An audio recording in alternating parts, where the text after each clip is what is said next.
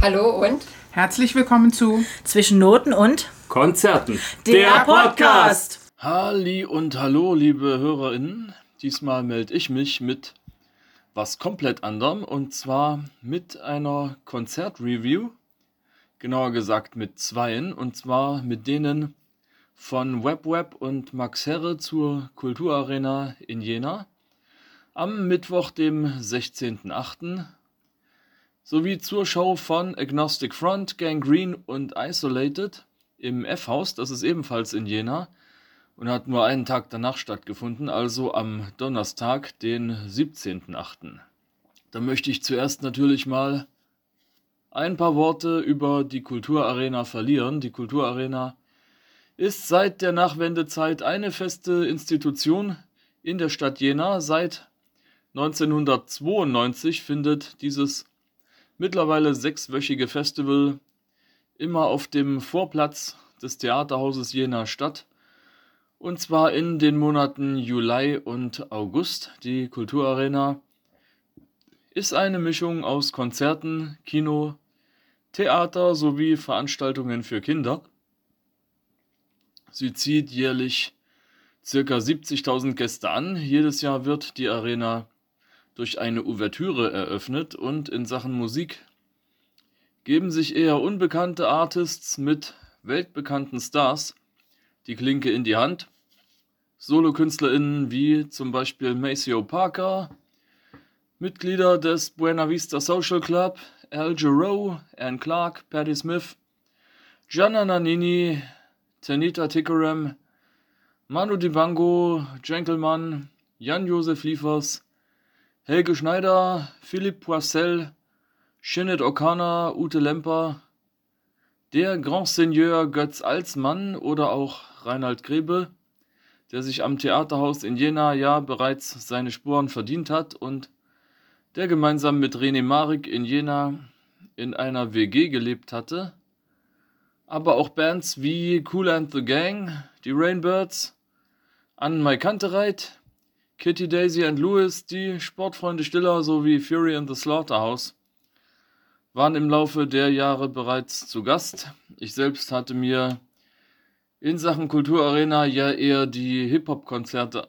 angeschaut, sei es das von Freundeskreis in 1998, Blumentopf und 1-2 in 2002, Max Herre und die FK All-Stars in 2013 oder Fiverr und die Jazzrausch Big Band in 2018 oder wie bereits in diesem Jahr die Shows von Juli, die ja nicht wirklich Hip-Hop machen, und von der Antilopen Gang. Leider ist mir auch viel durch die Lappen gegangen. Die Auftritte von Dendemann und der türkischen Band Autingün in 2020 fielen der Corona-Pandemie anheim.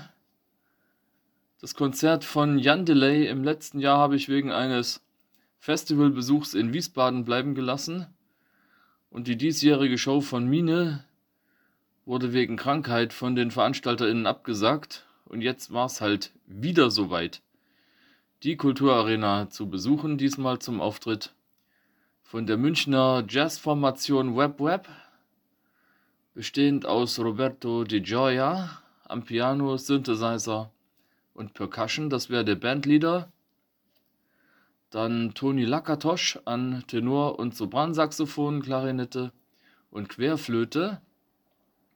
Christian von Kapphengst am Kontrabass und E-Bass und dem Schwerstarbeiter Peter Gall an den Drums, gemeinsam mit dem Stuttgarter Urgestein Max Herre. Der dürfte ja bekannt sein, sowohl von seinen Solo-Releases und denen mit seiner Band Freundeskreis und den FK All-Stars, als auch von unserer Spezialausgabe zur Hallo 22 Compilation. Das wäre Folge 6 der zweiten Staffel. Die Band Web Web hatte ja in der Pandemiezeit, genauer gesagt in 2021, mit Max Herre das gemeinsame Album Web Max veröffentlicht, das sowohl KritikerInnen als auch das Publikum gleichermaßen fasziniert hinterlassen hat. Ich habe es natürlich ebenfalls gehört und abgefeiert und wer mich kennt, weiß, ich bin nicht wirklich ein Jazz-Fan. Vor allem Fusion Jazz zeigt mich mal überhaupt nicht an. Und jetzt wollte ich mich nun sozusagen livehaftig von den Qualitäten der Musik überzeugen. Auf jeden Fall ging es pünktlich rein. Es gab keine große Warteschlange wie eben bei Juli oder bei der Antilopen Gang. Das war sehr angenehm.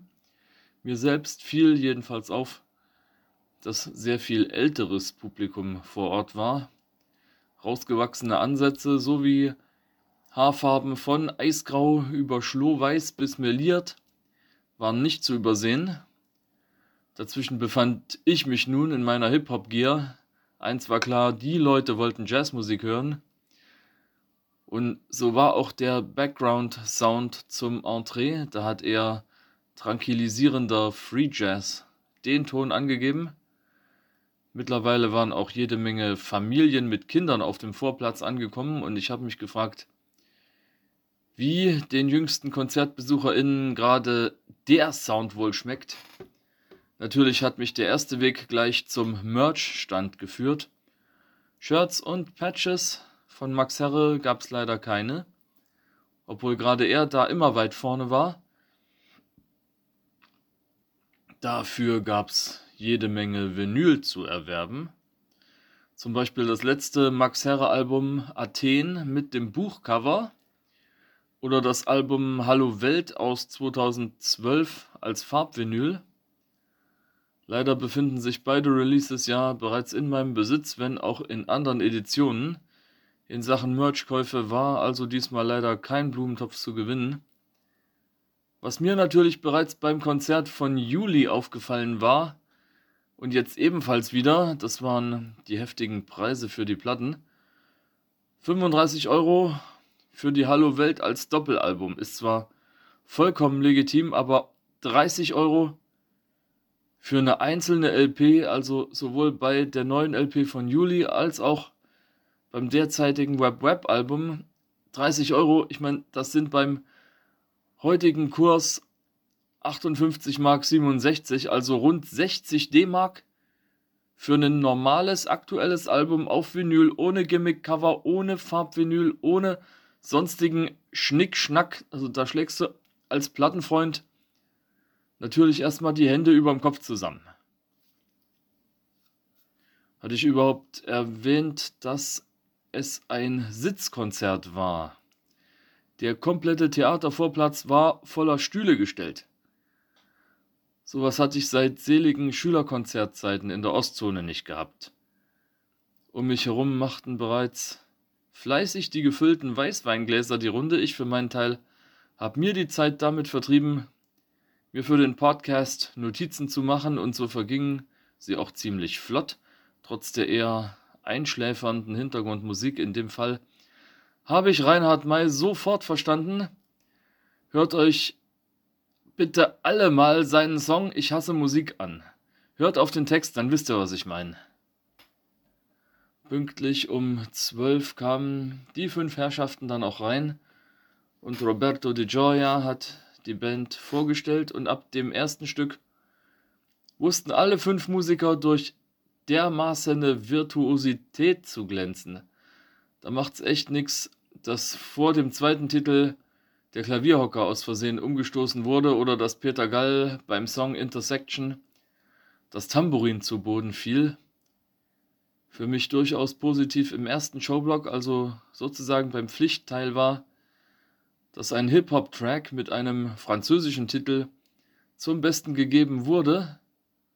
Leider habe ich nicht rausfinden können, was das für ein Song war. Ich habe Max Herres Release-Katalog gegenwärtig von vorn bis hinten durchgewälzt, aber leider war keine Antwort in Sicht. Nachgefragt habe ich bei ihm auch nicht, dazu später mehr. Ein eher einschneidendes Erlebnis gab es leider auch. Ein Papa mit Lockenkopf hat im Zuschauerraum mit seinem kleinen Jungen zum Sound der Band ausgelassen Ringelreihe getanzt. Auf einmal reißt er dem Jungen seine Cap vom Kopf und versteckt sie hinter seinem Rücken, lässt die Cap immer wieder von einer Hand in die andere verschwinden. Der kleine Junge hat keine Chance gehabt, sie sich wiederzuholen und ist schließlich komplett gefrustet von seinem alten Herrn weggestapft.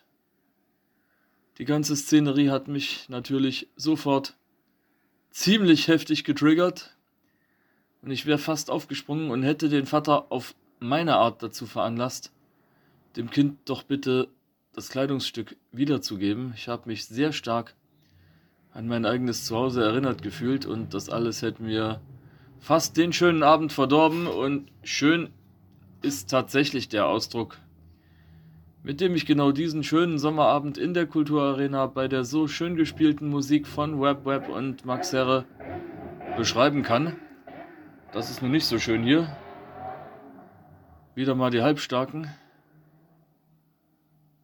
Back to topic. Nicht nur bei den Soli, sondern auch allgemein hat die Band sich so sehr ins Zeug gelegt. Sie haben zumindest laut Roberto De Gioia einen Querschnitt durch ihr Schaffen zum Besten gegeben und das anwesende Publikum hat dies durch Standing Ovations quittiert. Großes Lob hierbei auch an die Lichttechnik, die den Auftritt wirklich stimmungsvoll in Szene gesetzt hat. Als allerletzte Zugabe wurden wieder für ein Jazzkonzert ungewohnte Töne angeschlagen, die mein Herz aber haben höher schlagen lassen. Es gab wieder Hip-Hop auf die Ohren. In Form von Anna, einem von Max Herres größten Erfolgen. Die jüngeren, weiblich gelesenen Zuschauer standen vor der Bühne mit genau diesem Glanz in den Augen, wie einfach nur dieses Lied ihn zaubern kann. Im Laufe zog's noch mehr Leute von ihren Sitzen. Der Vibe war komplett spürbar und der Song Anna war ein mehr als würdiger Abschluss für mein allererstes Jazzkonzert. Und wenn wir schon dabei sind, dass das Beste zum Schluss kommt, dann war das Allerbeste genau die Tatsache, dass sich Max Herre vielleicht 15 Minuten nach dem Konzert den noch Anwesenden gezeigt hat und bereitwillig alle Autogramm- und Fotowünsche erfüllt hat. Und glaubt mir, ich hatte eine Menge Plattencover mit, die Max mir signiert hat. Ich war zum Glück der Erste in der Schlange. Und das war auch gut so, denn all die weiblich gelesenen Fans hatten bereits sehnsüchtig drauf gewartet, mit ihrem Star aus Teenager-Tagen auf Tuchfühlung zu gehen. Ich selbst bin nach dem obligatorischen Besuch im Späti ebenfalls mit einem guten Gefühl nach Hause, nicht nur weil ich jetzt ein paar mehr signierte Platten im Schrank stehen habe, sondern einfach, weil ich erneut einen echt entspannten Abend in der Kulturarena in der schönen Stadt Jena verbracht habe. Bei qualitativ gutem Sound, wie gesagt, es war das erste Jazzkonzert, was ich in meinen jetzt 43 Jahren besucht habe und ich habe nichts bereut. Leider habe ich in all dem Überschwang vergessen, Max Herre zu fragen, wie dieses Stück mit dem französischen Titel nun heißt und vor allem auf welcher LP es zu finden ist. Bereits einen Tag später ging es für mich erneut nach Jena, diesmal nicht in die Kulturarena, wo The Sun Ra Orchestra aufgetreten wären. Das ist eine sehr kultige, jazzige Big Band. Nein, diesmal genauer gesagt am Donnerstag, den 17. August, war das komplette Kontrastprogramm angesagt. Dreimal Hardcore im F-Haus mit zwei weiteren Kultbands und zwar Agnostic Front aus New York und Gangrene aus Boston. Gemeinsam mit der ebenfalls recht bekannten Band Isolated aus Quedlinburg. Das F-Haus selbst, welches sowohl aus architektonischen als auch aus stadtgeschichtlichen Gründen als Kulturdenkmal geführt wird, hat als Konzertlocation auch schon einige Jahrzehnte hinter sich und genießt einen respektablen Ruf in der sogenannten Szene. Unter anderem führt zum Beispiel Olaf Schubert jeden Dezember genau im F-Haus in Jena sein Krippenspiel auf. Ich selbst habe mir dort bereits unter anderem Shows von Fiverr, Mine und Left to Die angesehen, sowie die kalifornische Melodic Hardcore Band Ignite bereits ganze dreimal. Also war es nur rechtens, dass ich mir auch die Show hier gönne. Wie immer war ich mit einer Handvoll Plattencover angereist, die ich mir gerne signieren lassen wollte. In dem Fall waren es ganze acht Agnostic Front LPs aus meiner Sammlung. Es ging ebenfalls pünktlich rein. Und bereits in der Warteschlange habe ich die ersten Bekannten getroffen. Wie immer hat mich auch hier der erste Weg zum Merch geführt. Es gab jede Menge Shirts, aber leider kein Vinyl und keine Patches mehr. Beides ist auf der Europatour bereits ausverkauft worden. Das F-Haus in Jena war hier der vorletzte Tourstopp. Die Venue hat sich schnell gefüllt mit dem typischen Publikum für ein Hardcore-Konzert. Jede Menge Baseball-Caps, Band-Shirts, Camouflage, Air Max, Tube Socks, Vollbärte in allen Farben und Formen. Auch die eine oder andere Kutte war zu sehen. Ein Mädchen erschien sogar in einer rosa Jeans-Latzhose. Vom Outfit her der beste war ein älterer Dude mit Fokuhila, Stirnband, Sandalen, Lederjacke, Bandshirt von UFO und verblichenen 90er Jahre Tattoos. Borstel, das ist der Sänger von Isolated, habe ich dann ebenfalls gespottet und ihm die Grüße des ehemaligen Besitzers vom Slaughterhouse ausgerichtet. Das war mal eine sehr kultige Kneipe bei uns in Eisenberg.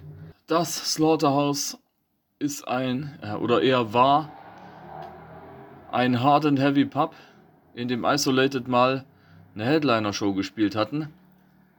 Mittlerweile waren noch mehr Bekannte vor Ort, zum Beispiel Mike Huron, der Leadsänger der Ugly Hurons, einer Punkrock-Band aus dem benachbarten Hermsdorf, die bereits seit 1987 besteht und die bis heute immer noch abreißt.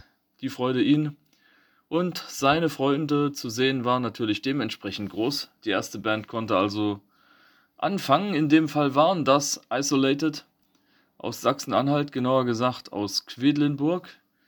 Die gibt es bereits seit 1993 und sie drehen in diesem Jahr leider ihre letzte Runde. Borstel hat in einer seiner Ansagen auch nochmal betont, dass sie sich im Dezember auflösen werden. Sehr positiv fand ich, dass sie ihren Titel It's My Life gespielt haben. Einen Track mit einem meterhohen Singalong-Faktor. An und für sich war es in jedem Fall eine solide Hardcore-Show ohne Schnörkel. Leider haben Isolated keine Zugabe gespielt. Der Changeover verlief zügig und in der Playlist wurde mit For Those About to Rock We Salute You von ACDC den anwesenden Gästen bereits für die Show der nächsten Band eingeheizt. Das wären Gang Green aus Boston. Gang Green wiederum wurden 1982 gegründet und das einzig verbliebene originale Bandmember, der Leadsänger Chris Doherty, war zu der Zeit gerade mal 15 Jahre jung. Mein Freund Erich aus Leipzig hatte nach einer seinerseits besuchten Gang Green Show ja schon in einem Insta-Post so busy was verlauten lassen, was mich eher in Sorge versetzt hatte. Da stand eine zusammengebuckte Band, die zwar recht ordentlich gespielt hat und einen vom Alkoholismus gezeichneten Sänger, damit war Chris gemeint, der auf der Bühne eher sitzt, als dass er steht und eher Unmissverständliches ins Mikro murmelt, statt seine Texte einwandfrei darzubieten.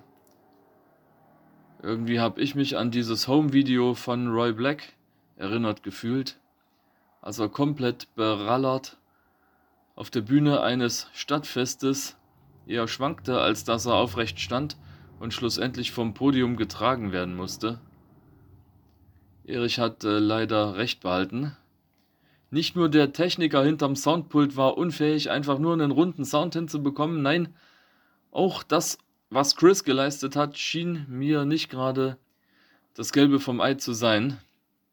Nach seiner Ansage My name is Chris and I'm an alcoholic habe ich mich mal wieder getriggert gefühlt und wollte die Venue eigentlich verlassen, aber irgendwas hat mich dann doch veranlasst, im Konzertraum zu bleiben. Und ich sollte auch recht behalten, denn Chris hat uns seine Geschichte erzählt. Er hatte vor Jahren einen Schlaganfall. Er war deshalb mehrere Wochen zur Reha und war ebenfalls mehrere Wochen lang auf einen Rollstuhl angewiesen.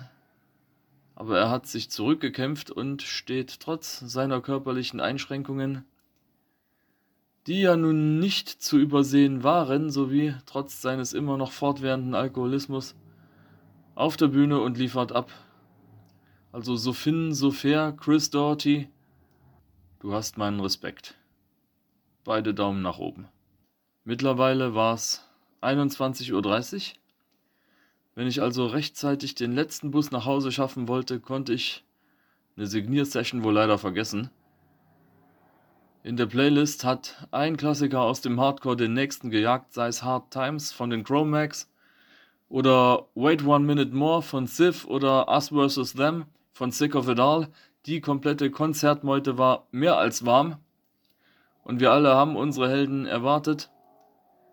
Die kamen dann auch zur Titelmelodie aus dem Western The Good, The Bad and The Ugly als Intro auf die Bühne, allen voran eins der Urgesteine der Band Agnostic Front, Mr. Winnie Stigma, seines Zeichens Gitarrist, sowie Mike Gallo, der ebenfalls bereits seit den 90ern die Band am Bass verstärkt, Leadsänger Roger Moret, der ja eine Krebserkrankung überstanden hatte, kam gleich zu den ersten Akkorden. Eins meiner Lieblingstracks der Band auf die Bühne, das wäre Annihilator. Und spätestens ab da stand kein Pogo-Tanzbein mehr still, der Moshpit war sowas von geöffnet, auch Crowdsurfs gab es gleich ab der ersten Sekunde und beim dritten Song endlich auch den ersten Circle Pit. Die Freude stand Winnie Stigma jedenfalls deutlich ins Gesicht geschrieben. Auf keinem einzigen Konzertmitschnitt habe ich Stigma so happy grinsen sehen. Dieser Mensch hat auch nach all den Jahrzehnten immer noch so, so viel Freude dran, Hardcore zu spielen und den Leuten seinen Lifestyle so nah wie möglich zu bringen. Ich wünschte mir, mehr MusikerInnen würden das so nach außen tragen wie er. Beim Lied Old New York hat sich Stigma sogar mit seiner Klampfe mitten in die Menge gestellt und sie durften um ihn herum tanzen. In Sachen Setlist wurden einfach alle Hits durchgezockt, sei es Crucified oder Victim in Pain, Gotta Go, Undertow, was übrigens der erste Agnostic Front Song war, den ich im Leben mitbekommen habe. Dann One Voice, selbst ihr Ramones Cover Blitzkrieg Bub haben sie ausgepackt. Agnostic Front sind jedenfalls mit der letzten Zugabe rechtzeitig fertig geworden und glaubt mir, ich musste ordentlich auf die Tube drücken, um im Laufschritt noch den rettenden Busplatz zu erreichen. Ansonsten wäre ich am Ende wohl in Jena gestrandet. Alles in allem hat die Show von Agnostic Front am Schluss den Abend für mich erst richtig rund gemacht. Auch wenn ich sowohl die acht Plattencover als auch die zwei Marker ganz für umsonst mitgeschleppt hatte. Das, liebe ZuhörerInnen, war meine erste Konzertreview. Und wie immer gilt das Achim Menzel Wort. Wenn es euch gefallen hat, sagt's weiter. Wenn es euch nicht gefallen hat, sagt's mir. Bitte schreibt uns Nachrichten auf unsere Socials, ob ihr in Sachen Konzertberichte mehr von mir hören möchtet oder ob ich zumindest das bei Zwischennoten und Konzerten lieber bleiben lassen soll. Das F-Haus Jena hat übrigens über der Bühne an einer Traverse zwei große Banner von der Aktion Kein Bock auf Nazis hängen. Darauf steht United We Stand Uncompromised, F-House Against Fascism.